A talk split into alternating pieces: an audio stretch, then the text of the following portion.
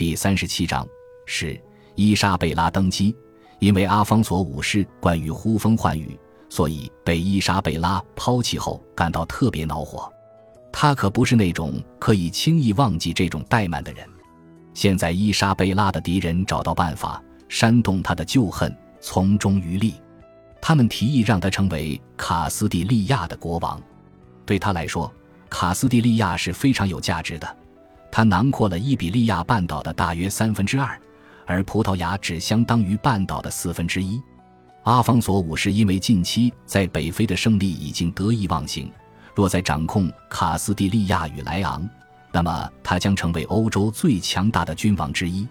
伊莎贝拉的敌人甚至可以提出新的联姻，因为小胡安娜也对卡斯蒂利亚王位有权利主张，并且尚未婚嫁。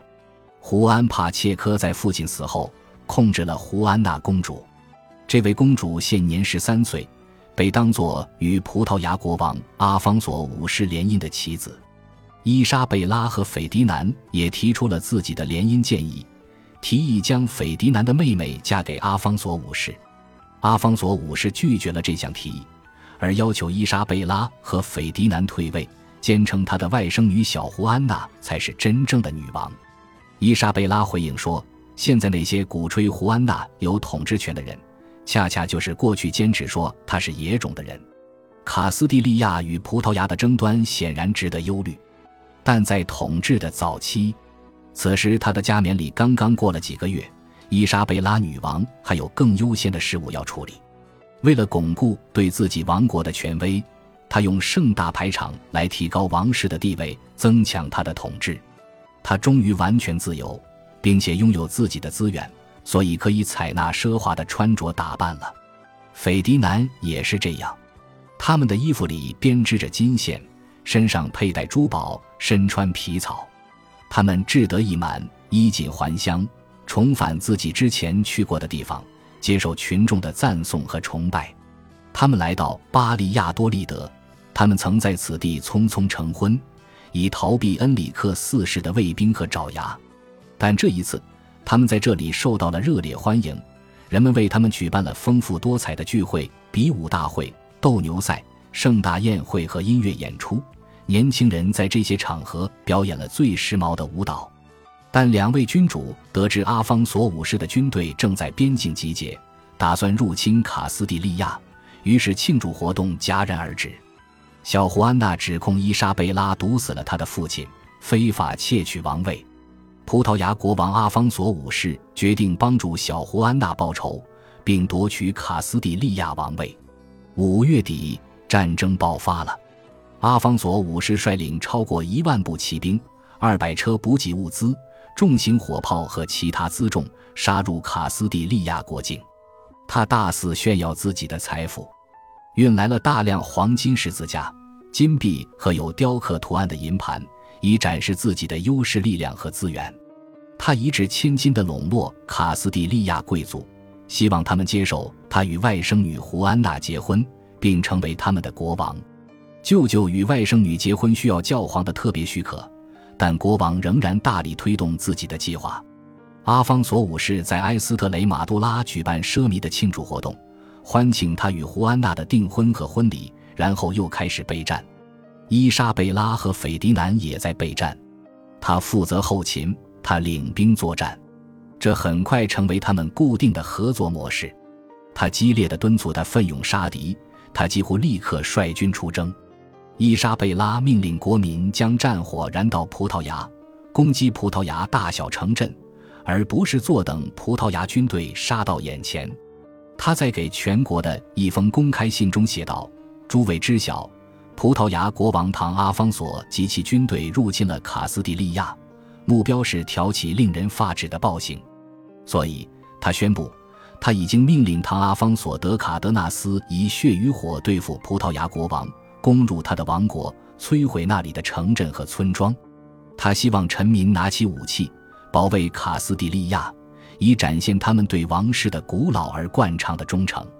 随后是长达九个月的越境袭掠。战线不断转移，伊莎贝拉和斐迪南的动员速度相当快，但还是占下风，因为阿方索五世享有盛誉，是一位久经沙场、老谋深算的老将，战局对伊莎贝拉和斐迪南非常不利。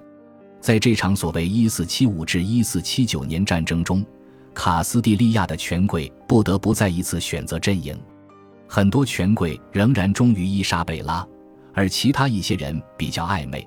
还有一位重要的前盟友，反复无常的托莱多大主教阿方索卡里略干脆叛变投敌了。这位势力强大的高级教士对斐迪南和伊莎贝拉渐渐怨恨起来。斐迪南对他不够尊重，让他恼火；而且斐迪南和伊莎贝拉越来越多地和他的竞争对手门多萨合作，也让他不爽。而且为了炼金术士的事情，他还和伊莎贝拉发生了令人窘迫的公开冲突。如今，伊莎贝拉最需要卡里略帮助和支持的时候，他背叛了他。伊莎贝拉骑马来到卡里略的要塞，希望他能帮忙防御外敌。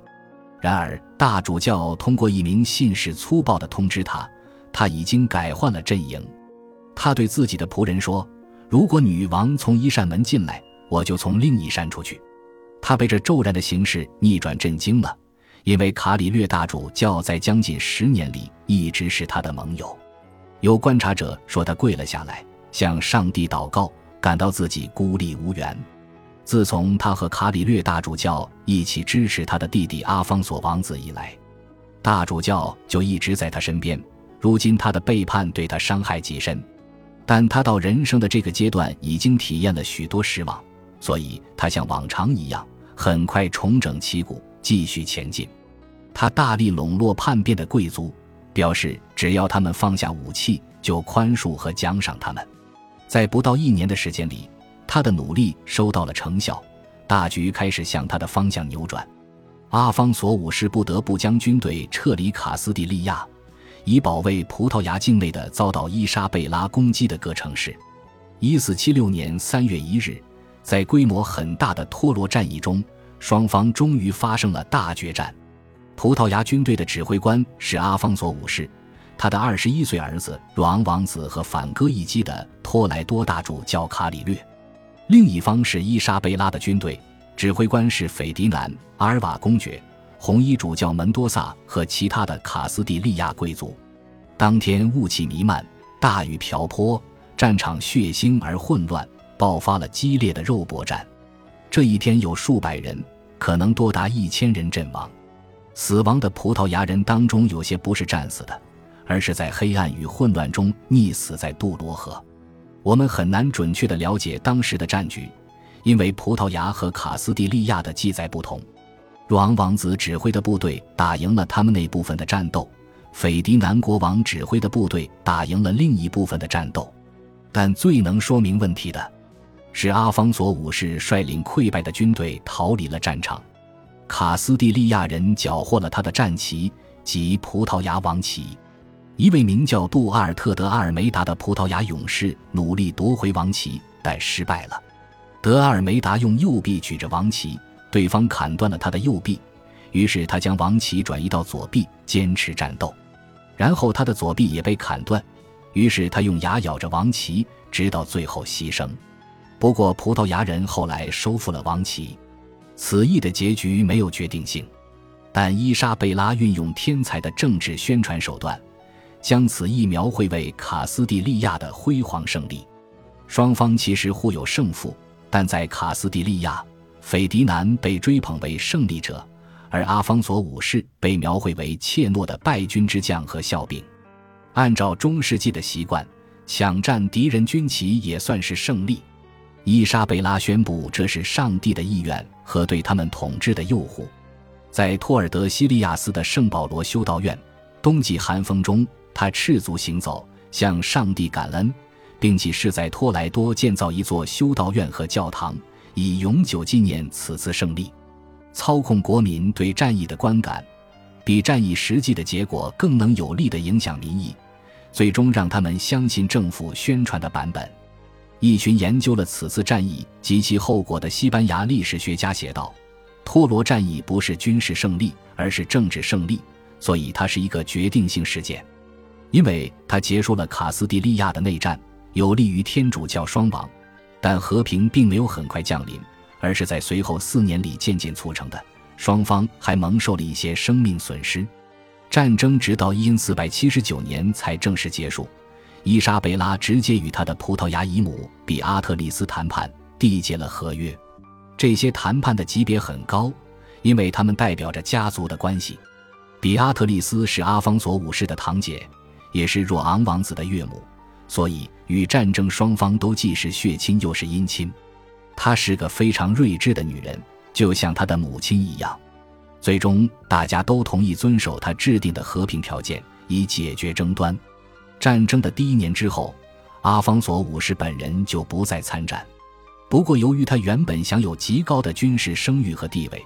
所以，打成平手的托罗战役对他仍然是一次可耻的失败。他有些沮丧，寻求法兰西的增援和支持，在那里待了一年，恳求法兰西出兵，但完全是白费功夫。他逐渐认识到，不讲信誉的路易十一国王在考虑将他转交给斐迪南。他开始计划乔装打扮，逃离法兰西。路易十一羞愧地命令安排船只送这位受辱的国王回国。阿方索五世回到葡萄牙，与儿子若昂分享权力，后者使用了若昂二世国王的头衔。阿方索五世于一四四百八十一年在一家修道院去世。他曾轻蔑地把斐迪南和伊莎贝拉的视为不过是任性的黄口小儿，最后却被他们打得一败涂地。